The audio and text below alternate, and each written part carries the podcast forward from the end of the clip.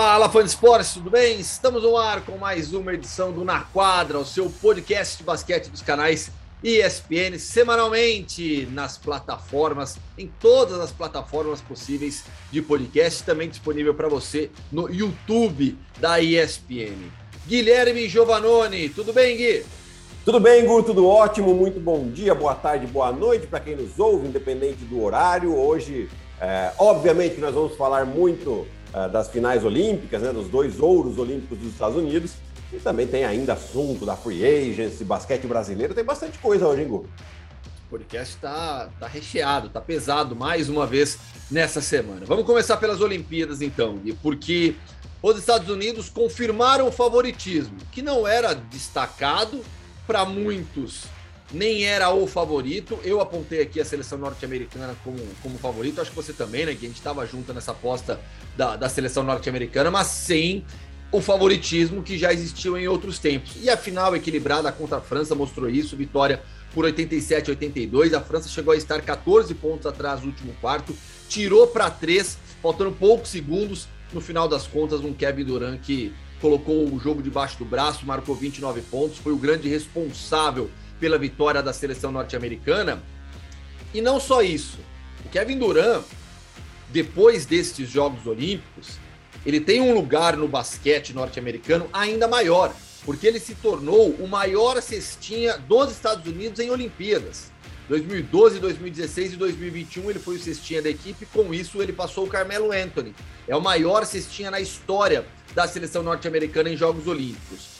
E quando a gente olha para a história do basquete masculino nos Jogos Olímpicos, finais com mais pontos, jogadores com mais pontos em finais. 2016 e 2012, Kevin Durant com 30. Adrian Dantley também 30 na final de 76.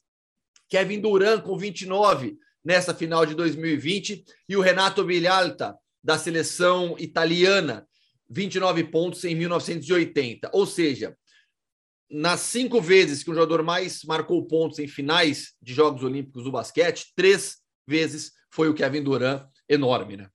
Enorme demais, né, Gu? E você vê aí, né? A gente falou que ele tem mais de 100 pontos em Olimpíadas, mas ele fez quase 90 em três finais, né? A gente só fazendo essa conta rápida aqui, né? E, e ele foi fator fundamental para que os Estados Unidos conquistassem essa medalha de ouro. Sem Kevin Durant nesse time, é. Aí sim que eu tenho minhas dúvidas se eles teriam ganhado ou não essa medalha de ouro. Mas realmente é um time que, principalmente em período de preparação e primeiro jogo das Olimpíadas, criou sim uma grande dúvida aí para o torcedor norte-americano, né? Por quê? Porque tiveram duas derrotas lá em Las Vegas contra a Austrália e contra a Nigéria. Depois eles ganharam da, Austrália na semifinal. Foi um baita jogo também. Né? E, e depois, na, na, estreia das Olimpíadas, eles perderam para a França. E, e, assim, não foi o melhor jogo da vida da França, foi um bom jogo. Né? E eles conseguiram ganhar dos Estados Unidos.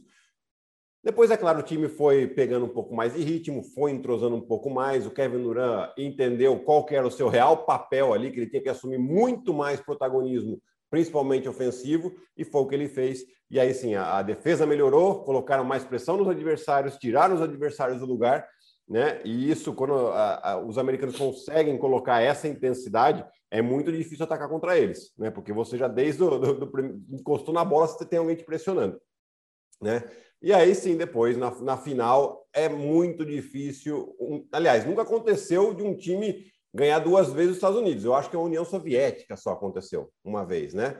É, mas assim, num mesmo torneio, né, é praticamente impossível, mas a França esteve ali, né, principalmente com o Gobert, o Nando decolou muito bem, né, estrela lá do Fenerbahçe, que já teve um passagem pela NBA, no San Antonio Spurs no Toronto Raptors, né, jogando muito bem, veterano, comandando o ataque, é, é, organizando o ataque da França, mas aí sim, Kevin Durant, Jason Tatum, o, o Drew Holiday, né, é, ofensivamente bem, mas defensivamente aquele é, Doberman alado, como o Rômulo sempre gosta muito de falar, é, esse conjunto fez com que os Estados Unidos conquistassem o ouro.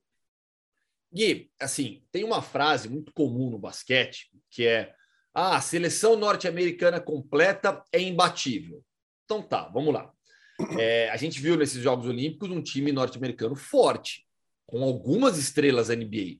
Kevin Durant, Damian Lillard, Zach Lavine, é, Bema Debaio. O time enviado para Tóquio foi um time forte, justamente porque os norte-americanos já sabem que, se não forem com uma equipe forte, se for com um time é, C, D, vai perder. Vai perder. Vídeo então, assim, Mundial time... da China 2019. Exato. O time enviado foi forte.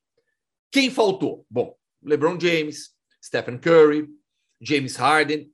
Você tem aí pelo menos uns cinco, seis jogadores para reforçar essa equipe. Mas, ao mesmo tempo, vamos olhar para a NBA. Quem é a estrela do atual campeão? Um grego, Yannis Antetokounmpo. Quem é a estrela mais promissora da NBA hoje em dia? Um esloveno, Luka Doncic. Aonde eu quero chegar? O MVP. Quem é o MVP? Exato. Então, assim. Nikola Jokic. É, é, é um sérvio. Essa frase ainda é verdadeira? Ainda é, Gu. Ainda é porque, assim, é, é, no final das contas, você está falando de um grego, de um esloveno e de um sérvio, né? Então, e aí depois a gente fala LeBron, Stephen Curry, Kevin Durant, três americanos. Isso sem falar James Harden, Kyrie Irving, que não foi. O Jimmy Butler encaixaria nesse time muito bem também, né? Então, assim, tem, tem muito jogador americano. A, a, a fabricação, e para quem não nos vê, eu estou fazendo um sinalzinho de aspas aqui, a fabricação de jogadores de basquete nos Estados Unidos ela é muito grande e continua sendo sempre muito fomentada. Então, esses talentos assim, fazem com que a equipe é, americana seja muito forte.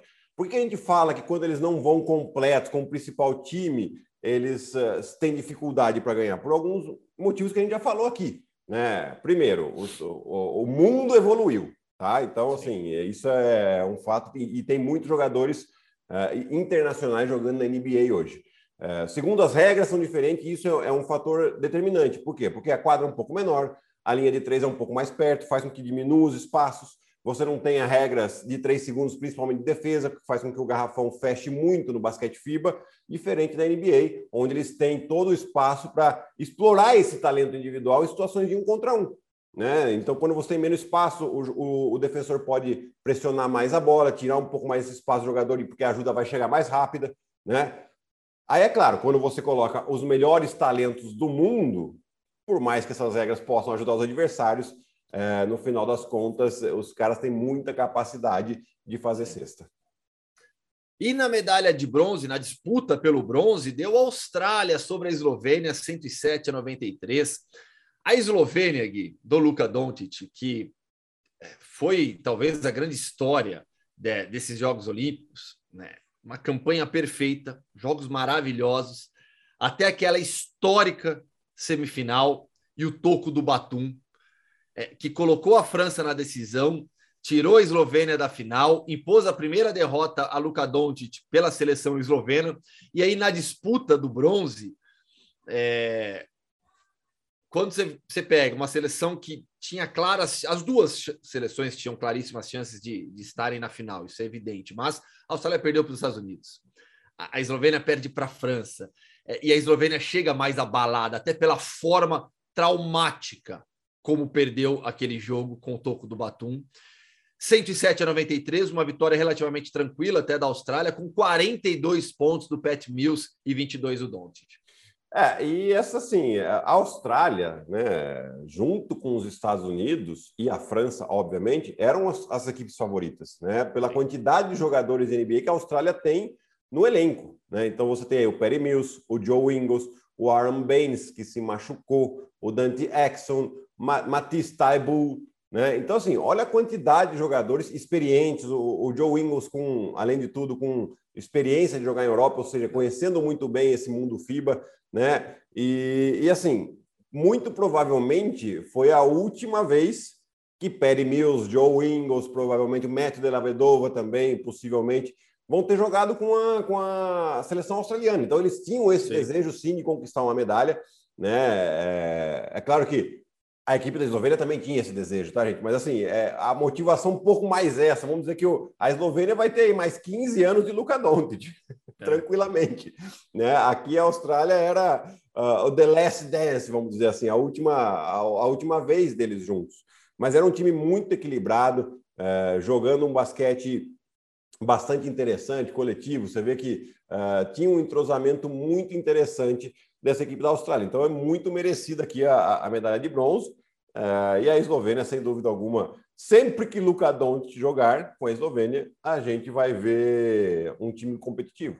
Né? Então, e, e assim, para aqueles que falam, ah, tá aí o Luka Doncic representando a seleção eslovênia. Gente, a última vez que ele jogou com a Eslovênia foram quatro anos atrás, tá? Então, ele também não vai para a seleção. Acontece. Sim. Tanto é que ele tem poucos jogos, né? A invencibilidade também se devia. não, é, não é que ele tem 50 jogos pela. Agora ele ficou com.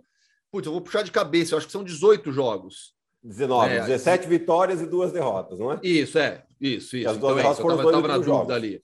Isso, que ele perdeu os dois últimos jogos. Antes, antes de, de passarmos para o basquete feminino, medalha de ouro da seleção norte-americana, eu queria, queria a sua opinião sobre o lance do Perpelit, né? O, o toco do Batum, do, do e assistência, o, o passe do Luka Doncic. O Doncic recebe a bola fora do garrafão, no canto esquerdo, canto esquerdo não, ali no alto da, da quadra na esquerda, no perímetro. É, e acontece acontece a troca, mas com, não chega a ser uma dobra no Gobert, no, no desculpa, no, no Doncic. Né? Você vê que o Doncic fica com o Gobert, mas o Batum fecha o garrafão. Tanto Sim. é que quando o Batum fecha o garrafão, surge o espaço, fecha o garrafão para o Doncic, surge o espaço para o Doncic passar para o Prepelic. Foi a melhor decisão? O Doncic devia, deveria ter forçado, tentado o drible para cima do, do, do, Gobert pelo, do, do Gobert pelo canto da quadra, por mais que o garrafão estivesse fechado. Você, com toda a sua experiência, o que, que você achou desse lance? Eu achei que foi justo, assim, foi, foi certo, né? Porque assim, o, qual que foi a tônica de todo o torneio olímpico da Eslovênia? Muitas dobras no Doncic e ele colocando os caras para jogar e dando confiança, ele confiando nos companheiros e os companheiros retribuindo. Isso foi um fato. Não dá, tanto que a gente fala, falou aqui até, até né? Não é só o Doncic, é um bom time sim acompanhando o Doncic, né? E aí é lógico que o fenômeno aparece, né? Então ele entende porque ele sabe também, o Gobert, é, ele é um cara grande, talvez mais lento, mas ele, com essas conquistas de melhor defensor do ano da NBA, ele tem um respeito conquistado com a arbitragem. Ali, então, eventualmente, até uma falta, ele, o, o árbitro ia deixar passar, né? Porque, porque é o Gobert. Né? E ali o Batum fechando muito bem, ou seja, o Gobert ia tirar o arremesso e o Batum ia fechar a batida para dentro. Então, quando ele passa. Ele flutuou direitinho, né? O certinho. foi decisivo, né? A jogada inteira, né? Na jogada inteira, porque ele faz essa. faz com que a bola saia da mão do melhor jogador e depois ele recupera para dar um toque espetacular. Aí é muito fácil de falar depois, né, Gu? Porque o cara tem que tomar uma decisão em milésimo de segundo, o Prepelit, é. né? E ele, uma vez que ele passa pelo Batum, ele fala: tô com caminho livre. Né? Qual que era a melhor situação? Ele fazer um reverso, né? Fazer com que o ar o protegesse mas agora aqui, sentado às 9h53 da manhã, tranquilão, quentinho, agora é fácil tomar essa decisão. O duro é você, é. Na, na, hora da decisão de, de ir para uma final olímpica, em questão de milésimo de segundo, tomar essa decisão, não é. enxergando o cara que está atrás de você. Né? Então, pois assim, é, é. é. Ele achou realmente que estava com espaço tranquilo para a bandeja, porque, assim, você podia ter feito ali a, o reverso, mas você podia também ter diminuído a passada, segurado com o corpo Tirado o tempo para fazer a proteção. Exato. A gente fica pensando um monte de coisa. E assim, eu, eu, eu, eu também acho que o Doncic fez o certo, até porque o Prepelit, o, o fã de esporte vai se lembrar, ele tinha errado um lance livre, decisivo, e depois meteu uma bola de três para ganhar confiança. É. E, e, caramba, ó, eu vou, vou, vou admitir para você, eu tava torcendo para a Eslovênia, eu tava, por é. conta do Doncic, por conta da história. E vocês sabem o quanto eu gosto do leste europeu também, um país pequeno que ama basquete. A França mereceu demais, a França tem uma seleção espetacular, um país maravilhoso também. Uhum. Mas eu tava torcendo, eu, eu, eu sofri, eu sofri. Eu tava, tava vendo com o Vitinho, falei, Vitinho, vamos torcer para a Eslovênia, vai. eu, eu, eu fiquei de pé ali nos últimos segundos. Na hora que o Batum deu toco, eu falei, eu gritei assim, ele deu toco. E fiquei meio.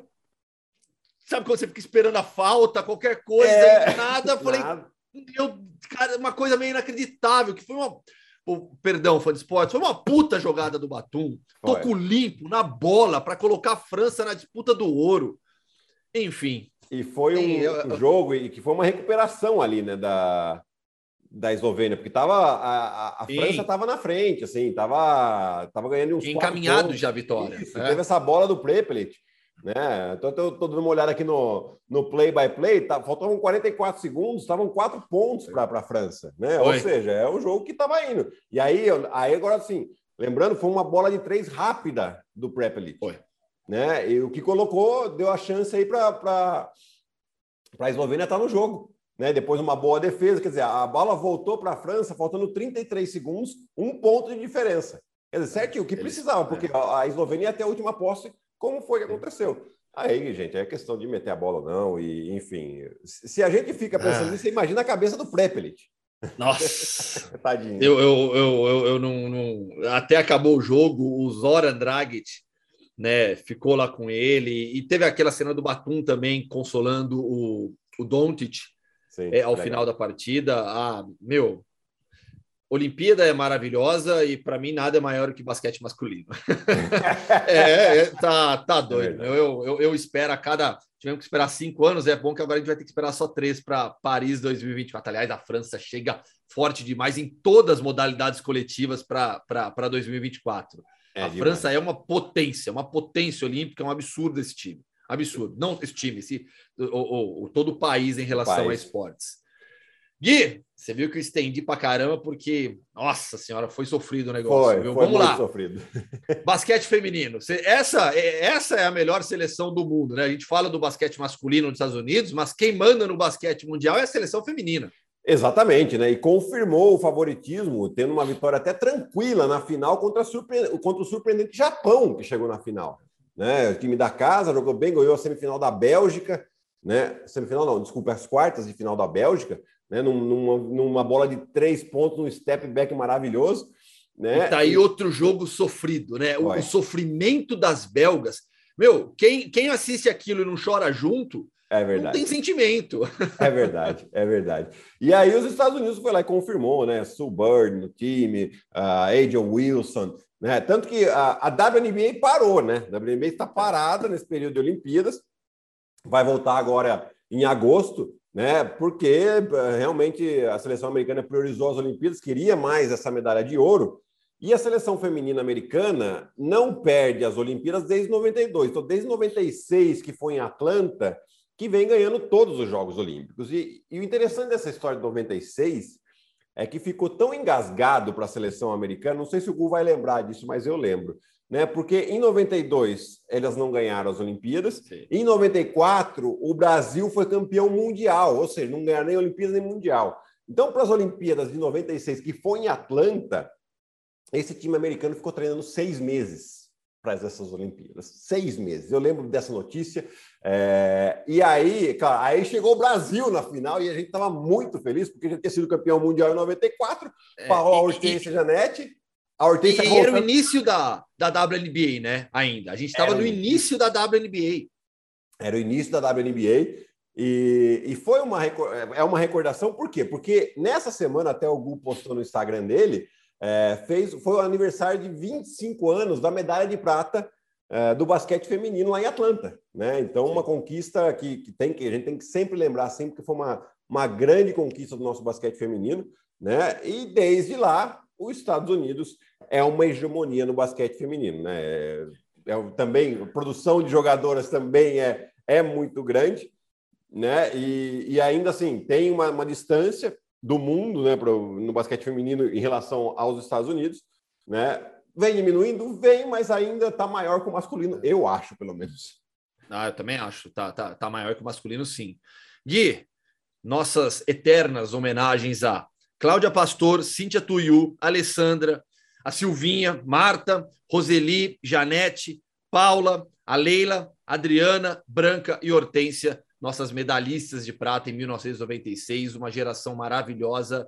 É um dos, e eu escrevi isso, um dos maiores times em qualquer modalidade coletiva do Brasil, sem, sem dúvida. dúvida. alguma. Uma geração maravilhosa, um time que, que, que marcou gerações, principalmente com as três grandes estrelas, Paula, Hortência e Janete, mas com é, companheiras de enorme qualidade, como eu acabei de citar. Então, a gente vai sempre prestar homenagens aqui a todas elas. É demais, e homenagens mais do que merecidas, né? Eu uh, até hoje a Paula é minha grande ídolo, né? Então, e, e eu tenho o privilégio hoje de, de, de, falar com ela, né? É. De, de, trocar mensagens com ela. Ela não tem ideia do que ela faz na minha cabeça quando acontece isso, tá? Mas tá bom, deixa para lá. Tá? Somos dois, Gui. Gui eu, eu, vou contar duas histórias rapidinho aqui.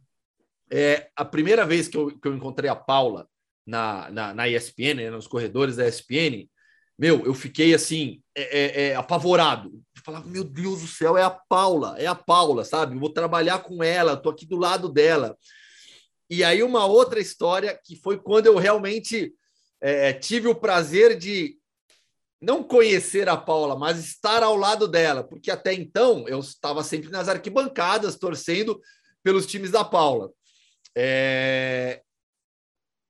Eu jogava, eu estava no, é, no infantil do tênis clube. Na época que o basquete feminino era fortíssimo em Campinas com a Microcamp, que montou um timaço. Uhum. E o Barbosa, técnico, ele sempre levava a seleção brasileira feminina para treinar lá, no, lá, lá, lá em Campinas. Sim. E elas ficavam treinando no tênis. E o que, que ele gostava de fazer de vez em quando? Fazer, um, fazer alguns jogos, treinos contra os times de base do masculino do tênis. Então teve um dia foi, ó, foi na preparação para os Jogos Olímpicos de 96. Porque se eu estou falando de infantil, é, é, isso aí, eu tá, é isso aí, 96. Então, nessa preparação, ele fez um jogo contra o. o ele misturou o infantil, eu, eu não, agora não lembro se era infantil ou infanto, acho que era infanto. Ele misturou o infanto e o juvenil do tênis, e cada time jogou dois quartos contra a seleção brasileira. Aí meu técnico na época, Rodrigo, falou: gente, pelo amor de Deus, todo mundo toma cuidado, essas mulheres vão para a Olimpíada, né? e, e, e, e, aí, porra, eu joguei contra a Paula. É, né? a, a Hortência não jogou nesse, nesse jogo, né? Mas a, a, a Janete também não. A Paula tava, a Marta, a Alessandra. E, assim, isso marcou tanto na minha, na, na minha adolescência, na minha vida esportiva, ter jogado contra a Paula e eu falo para todo mundo até hoje, meu, a gente dava 5 centímetros de espaço para ela, ela meteu bola na cara de todo mundo, de todo mundo. Sim. Então, pequena história que, que me marcou demais, me marcou demais como, como adolescente basqueteiro. Ter, ah, ter, e é uma ter... delícia essa história, né? Ah, ter dividido é... a quadra com a Paula, poxa. Sensacional, né? Eu cresci vendo ela jogar lá em Piracicaba também, a gente ia no ginásio de, de garotos, enfim. É, é, realmente né, a gente fala que, que, que os ídolos tendem a arrastar, arrastar as crianças, né? E foi exatamente o que aconteceu comigo ali com aquele time de Piracicaba, né? Então, e, onde demais. ela era a principal estrela. Que demais, que demais. Paula, grande beijo para você, de, de, dois enormes fãs. É verdade. Seus. Vamos falar de NBA agora, Gui, para a gente é, é, arrematar dois assuntos que nós já abordamos na semana passada, no podcast da semana passada, mas que tivemos mais alguns desdobramentos nos dias seguintes. E no caso do Los Angeles Lakers, nas horas seguintes ao fechamento do podcast, porque o Carmelo Anthony fechou também com os Lakers. E nos últimos dias, o Frank Vogel é, acertou uma extensão de contrato. O Los Angeles Lakers não anunciou os detalhes, mas Frank Vogel, que entrou e entrar nesse, no, nessa temporada, no último ano dele de contrato, estendeu agora. Na prática, o Los Angeles Lakers e trocou Kyle Kuzma, Keitavel Caldwell Pope, o Montrezl Harrell pelo Russell Westbrook, manteve LeBron James, Anthony Davis, Mark Gasol e o Taylor Horton Tucker, esse último com extensão de contrato. Fechou com Trevor Ariza, fechou com Trevor Ariza, Wayne Ellington, Kendrick Nunn, Malik Monk, Dwight Howard e Carmelo Anthony. No final das contas, esse pacotão montado pelos Lakers para a temporada, a gente abordou muito o Russell Westbrook, é um pacotão de um time que briga pelo título? É um pacotão de um time que briga pelo título. Agora, é, como todas as equipes, tem um monte de sinão aqui, né? De, de, algumas observações que a gente tem que fazer. Questão da idade, que é, é, lógico que a gente tem que prestar atenção. O LeBron faz 37 esse ano, o Carmelo tem 37, o Dwight Howard 36, 37, o Margasol 36. Ou seja, é, é uma idade média muito alta, né? Que baixou um pouco porque o Horton Tucker se manteve no time até apenas 20 anos, né? É, e é um jogador interessante também. Uh, o Carmelo, eu acho que ele, ele vem para um encaixe. Ele, o, Carmelo, o, Carmelo, já entendeu que ele tem uma nova função na carreira dele. Né? Em Portland já entendeu isso, era um arremessador. É, quando ele estava bem, ele aproveitava em os momentos, mas ele não, não, não era todo jogo que ele ficava sempre forçando muitas bolas. Ele já sabe disso, então isso é importante. Uh, Kendrick Nunn eu gostei muito do, do que foi para lá, que é um arremessador, um jogador jovem também, né? Ótimas duas temporadas em Miami. O Wayne Ellington fez uma boa temporada em Detroit, mas é o que eu tenho falado, né? Uma coisa é você meter bola em Detroit, que sabe que não está jogando nada, outra coisa é meter no Lakers, que você tem que ganhar, né? Pode ser que ele meta, e tá ótimo, né? Mas uh, vamos ver se vai ser assim.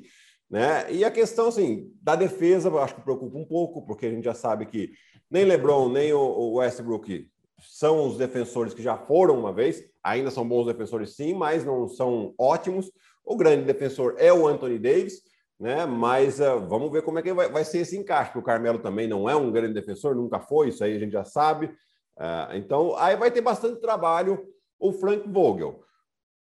Coisa boa, é um elenco com 10 jogadores aí que, com, com condições de jogar, né? E isso vai ser importante por quê? Por causa da idade média e para realmente é, cuidar principalmente do Anthony Davis, né, que é um jogador frágil e que na temporada passada se lesionou e foi fundamental para o não sucesso do Lakers. Então, o Frank Vogel, eu acho que assim, é um time que a gente tem que ver. Né? Não digo que é assim, super favorito por causa dessas questões, mas é um time que vai brigar sem dúvida alguma pelo título.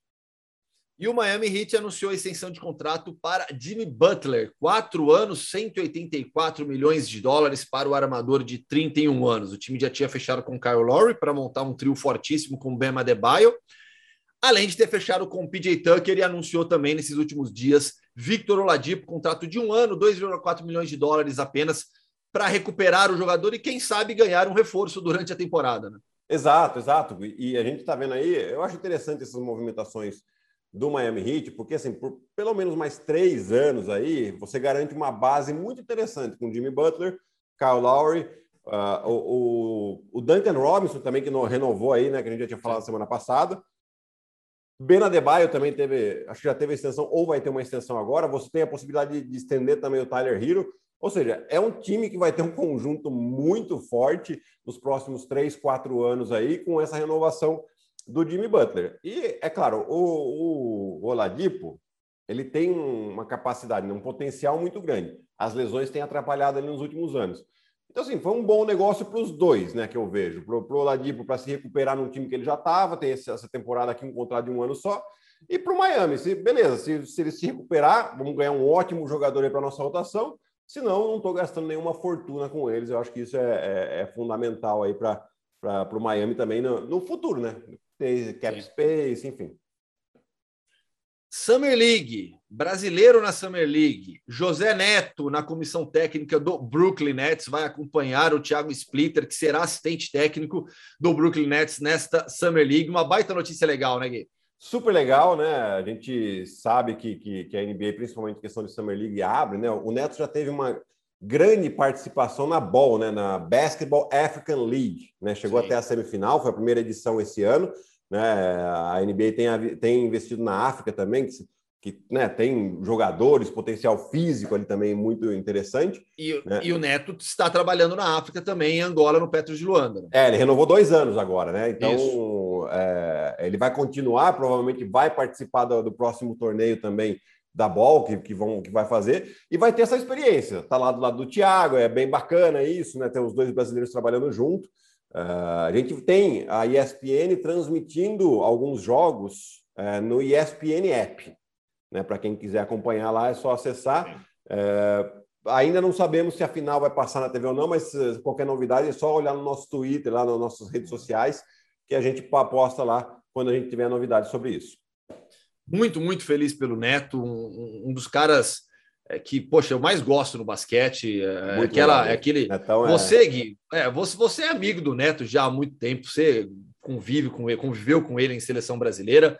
Eu tenho uma relação com o Neto que, que veio do profissional e se tornou uma, uma amizade. Eu consigo, acho que eu posso falar hoje que eu, que eu sou amigo do Neto, eu troco mensagem e eu fico muito feliz pelo sucesso dele. É um cara legal demais, muito gente boa.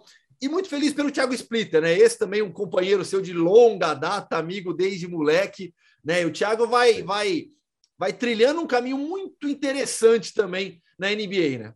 Ah, sem dúvida. Né? Ele, o Thiago, é, ele é sempre um cara, sempre foi, né? Um cara muito focado, sabendo o que ele quer para a carreira dele. Foi assim enquanto jogador, está sendo assim como assistente técnico. Então ele, ele começou lá como uh, no primeiro ano dele tinha lá uma função meio que de assistente, uma função meio que de assistente de general manager também, até ele tomar a decisão em que ele queria ficar na quadra né? E aos poucos ele, cada vez mais, ele está uh, é, conquistando seu espaço. Hoje nessa Summer League ele é o, o assistente técnico primeiro direto que está com o técnico lá, né? Ou seja, tem um, um, um papel importante, né? Mas ele sabe, ele está trabalhando todo ano e quem sabe em breve a gente não vai ter um técnico brasileiro na NBA, né? A gente é o que a gente torce para o Thiago. O Thiago é muito novo ainda, né? Porque sim, por sim. problema de lesão ele teve que parar de jogar muito cedo né? Mas o Thiago tem 36 anos, gente. Então, assim, é, olha só o futuro promissor, o que, o que não tem aí o Thiago como técnico da NBA. Sensacional. Para a gente fechar o assunto NBA depois é, migrarmos para o basquete brasileiro, porque tem notícia importante, tem novidade grande no basquete brasileiro. É, a NBA divulgou nos últimos dias, Gui, novas orientações para os árbitros em relação aquela falta cavada pelo jogador na hora do arremesso. Então, para resumir, quando é, houver um marcador e uma distância grande entre, entre ele e o arremessador, e esse marcador der um passo à frente, mas se posicionar é, não embaixo, mas à frente do jogador que está arremessando, e esse cara que arremessa forçar o contato na queda, não vai ser marcada a falta. Além disso, o jogador que arremessa, isso vinha acontecendo bastante, ele estica a perna para provocar o contato. Isso também não será mais marcado. Não haverá falta de ataque, falta da defesa, desculpa, nesse tipo de situação. E por fim, jogador batendo bola, o marcador próximo, com o braço aqui assim, para diminuir o espaço. O jogador que vai, que tem a bola, ele sobe para arremessar e usa o braço esquerdo, para quem arremessa com a direita, é, enganchando no braço do marcador e aí os árbitros vinham marcando falta da defesa. Também não será mais marcada falta. Sabe o que é curioso? Que em nenhum dos vídeos mostrados pela, pela, pelos pelo Twitter oficial da NBA dos árbitros, tinha o James Harden. só para só dizer que não é por causa dele essa regra, né? Não, mas muitos jogos. Na verdade, ele foi o grande precursor de, de, de, cavar essas faltas, né? Mas hoje muita gente faz, o próprio Luca Doncic faz muito isso. Uh, você tem Kevin Durant também chacoalhando o braço para fazer. Enfim, muitos jogadores, tá? Uh, e eu acho uma regra excelente que eles estão fazendo isso agora, porque ficava um pouco chato, né? O jogo, aquela cavação de falta, ou seja, o atacante projetando o corpo para buscar o contato contra o defensor e ainda ser premiado por isso. Né? Não, não, é, não é agradável para a gente estar tá assistindo, né? Porque você fala, poxa, o cara está fazendo uma boa defesa e ele acaba sendo punido. Né? Então, assim, gostei muito dessa mudança de regra. Só para esclarecer para o pessoal da FIBA, essa questão da perna que você falou, quando um, um, o arremessador abre a perna para cavar a falta, a falta, na FIBA isso é falta de ataque. É apitado falta de ataque, porque você realmente está provocando uma queda do defensor. Tá? Então, é. na regra, não é sempre que é apitado também, tá? Mas a regra é isso. É, boa. Gui, agora para a gente fechar o podcast. Bruno Caboclo no São Paulo. Jogador de altíssimo nível, seleção brasileira, estava na França, de passagem longa até na NBA, sem necessariamente se estabelecer, mas é, draft de primeira rodada, uma aposta muito alta do Toronto Raptors. Bruno Caboclo no São Paulo, quais são suas impressões? Olha, são muitas. Né? Uh, assim, eu gostaria, é óbvio, de, de vê-lo um pouquinho mais na Europa. Eu acho que ele fez uma boa temporada na França, né? É, mas assim, a gente nunca sabe qual que é a real que aconteceu, né? Se não, teve uma possibilidade de renovação, se a possibilidade de renovação ou de um, ir para um outro time financeiramente não valia tanto a pena.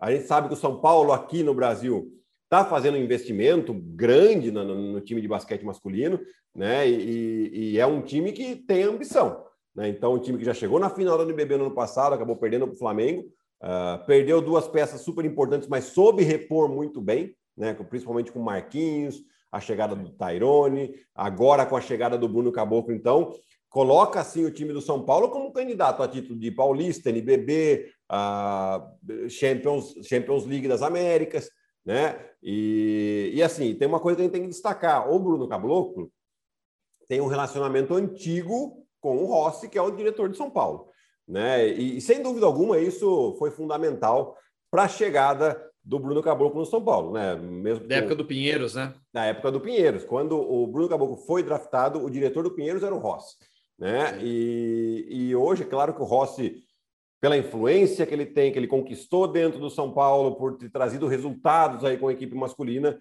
ele conseguiu fazer com que a equipe fizesse um esforço, porque eu tenho, tenho não tenho dúvidas que foi um esforço financeiro importante que o time faz para trazer um jogador que tem sim a sua importância e merece esse, esse, ser valorizado dessa maneira. Sem dúvida alguma. Gui, fechamos e fechamos de uma maneira diferente, especial. É, talvez o Fã de Esportes não tenha é, é, é, reparado, mas diferentemente de todas as outras edições, eu não abri este podcast falando em toda semana aqui comigo, Gustavo Hoffman, ao lado de Guilherme Giovannoni, porque esta foi minha última semana com o Na Quadra, um projeto que, que nós dois criamos juntos. Faz tempo já, né? Eu já nem lembro há quanto tempo. A gente já, já, já faz tanto foi, tempo na quadra. Foi um pouco que... antes da pandemia começar. Foi, né? Foi, eu acho que foi de novembro ou dezembro de 2019. Pois é, um bom, bom tempo de podcast, mas é, tenho aí alguns projetos, algumas novidades que, que virão nos próximos meses. Isso vai demandar muito tempo, foco meu em algumas áreas também profissionais. Então, por conta disso, é, chegou o momento de, de, dizer adeus. Feliz por todo o trabalho que a gente fez, fez aqui. Feliz demais por ter trabalhado contigo, Gui. Eu, você sabe, eu já falei para você e é, eu, eu, eu conheço, Esportes, eu conheço o Guilherme Giovanoni muito antes dele me conhecer, naturalmente, porque ele foi jogador profissional, seleção brasileira. Mas eu conheço o Guilherme Giovanoni muito antes dele me conhecer e muito antes de todo mundo conhecer o Guilherme Giovanoni também, porque é, é, quando eu comecei no Mirim, na Ípica, em Campinas, em 95, o Guilherme Giovanoni já era conhecido no basquete paulista porque eu já conhecia a fama dos dois pivôs do Pinheiros, ele e o Lucas. Então eu, eu, eu cresci já conhecendo o Guilherme Giovannone. E, e, aí, quando eu vi ele jogador e pude e tive a oportunidade de, de virar seu amigo, seu companheiro de trabalho aqui, é, é muito. Eu já tô, já tô começando a chorar, tá vendo? É. É, foi, foi muito legal mesmo, muito legal mesmo. E, e o basquete, para mim, né, o, o fã de esportes ele me vê acho que 99% do tempo trabalhando com futebol, mas eu sempre uso a frase do Fábio Luciano quando perguntam para ele sobre Corinthians e Flamengo. O Fábio jogou nos dois, então o pessoal sempre pergunta: e aí, se é corintiano ou é Flamengo? E ele é ponte pretano, né? Mas você gosta, gostou mais do Corinthians ou gostou mais do Flamengo? É Corinthians ou Flamengo? Aí o Fábio sempre diz: eu gosto dos dois como eu gosto dos meus dois filhos. Basquete, futebol, para mim é isso. É. Eu amo basquete, futebol, como eu amo meus dois filhos, o Vitor e a Martina. Não tem, não tem divisão. Então, assim, o, o futebol acabou se tornando é, a minha profissão, né? Como eu disse, eu trabalho hoje quase 100% com, com, com futebol, mas o basquete, ele, ele me formou. O que eu sou hoje, eu devo ao basquete. Eu devo a, aos meus anos de, de base, a minha paixão pelo jogo, e foi por conta disso que eu acabei virando jornalista esportivo. É, por causa do basquete, né? É por causa do basquete que eu fui para a faculdade, por causa do basquete que eu conheci minha esposa, porque eu conheci ela na faculdade. Então, assim, basquete ele está na minha vida, né? E, e, e, foi bom demais ter feito aqui uma quadra com contigo e, enfim, vem, vem coisa boa aí pela frente também. É, poxa, Gu, eu assim, só tenho a agradecer uh, primeiro as suas palavras, mas, mas principalmente assim, uh, agradecer esses quase dois anos nossos aqui de, de companhia, que foi um, foi um projeto pioneiro dentro da, da TV, né? Que não, a gente não tinha podcasts, né? E, e, por uma insistência muito mais sua, inclusive, lá dentro da TV, é, do que minha, e a gente querendo fazer, querendo falar bastante de basquete. O projeto saiu e hoje aí tem uma série de podcasts e coisas mais podcasts vindo dentro da TV, né? Por, por outros projetos. E, e, a gente começou junto. E assim, a, a, a, recíproca é verdadeira, né? Porque assim, o que eu aprendi nesses dois anos com você, né? Porque para mim, trabalhar na TV é a grande novidade. Trabalhar com basquete, não, eu faço isso há 20 anos, mas uhum. passar isso da maneira com que vocês, todos me ensinam, mas você principalmente, porque toda semana nós estamos juntos aqui e, fazendo, isso é, é de um aprendizado grande. Eu só tenho a agradecer você por essa companhia, por, esse, por esses ensinamentos, pela orelha, que às vezes eu ficava aqui né, fora do ar, querendo saber mais, perguntar, às vezes, né? Falar alguma coisinha, não, pô, o que, que você acha disso? E, e me, ajudar a tirar as dúvidas nessa, nessa profissão nova, que para mim é ainda nova, né? Tem três anos que eu estou dentro da TV. Então, assim, eu só tenho a agradecer eu, é, eu fico triste porque eu te perco como companheiro aqui. Hum. Mas, assim, a felicidade é muito maior porque eu sei que seus projetos são maravilhosos, assim, né? Então, eu fico feliz porque, por aquilo que você está desenhando para a sua carreira, para a sua vida, né? E assim, só tenho a agradecer mesmo, tá? tô, tô, também aqui ficando emocionado, arrepiado, então vou parar de falar já para não pagar mico de chorar aqui também, não. Tá bom? É, Obrigado de novo. eu que agradeço, Gui, eu que agradeço. E em breve conto mais novidades, fã de esportes. Agradecer demais também o Gabriel Veronese, que, que é, é editor da ESPN, que foi o grande é responsável pelos bastidores também do nosso programa, sempre trabalhando em função do Na Quadra, que continua, fã de esportes. Na Quadra vai fazer uma pausa nas próximas semanas, vai descansar, vai dar um respiro aí para o Gui. Vem com novidades, vem com um novo apresentador. Tenho certeza que vocês vão gostar demais. O programa seguirá em ótimas mãos com o Guilherme Giovannoni e, e, a figura que estiver aqui ao seu lado, Gui, que é, que é sensacional. Tá? Então, fã de esportes, um grande abraço para vocês. Tá? Vocês continuam com Na Quadra. Daqui a algumas semanas o programa volta já com pré-temporada rolando da NBA, muita coisa quente nos canais ESPN Fox Sports de basquete. Então, o basquete segue fortíssimo aqui nos canais esportivos do Grupo Disney e eu seguirei como ouvinte, seguirei como um apaixonado pelo basquete. E como convidado e também. Isso, eu, eu vou voltar, eu vou voltar com participações especiais, vai, vai, vai. novidades boas virão, fã de esportes. É isso. Gui, mais uma vez, de coração, um grande abraço para você, muito obrigado por tudo. Eu só tenho a agradecer, Gu, um grande abraço para você também. E amigo fã do esporte, daqui umas semaninhas eu estou aqui de volta com um novo companheiro que eu tenho certeza que vocês vão gostar, como vocês gostavam do Gustavo Hoffman. Certeza. Valeu, pessoal. Um grande abraço e até mais.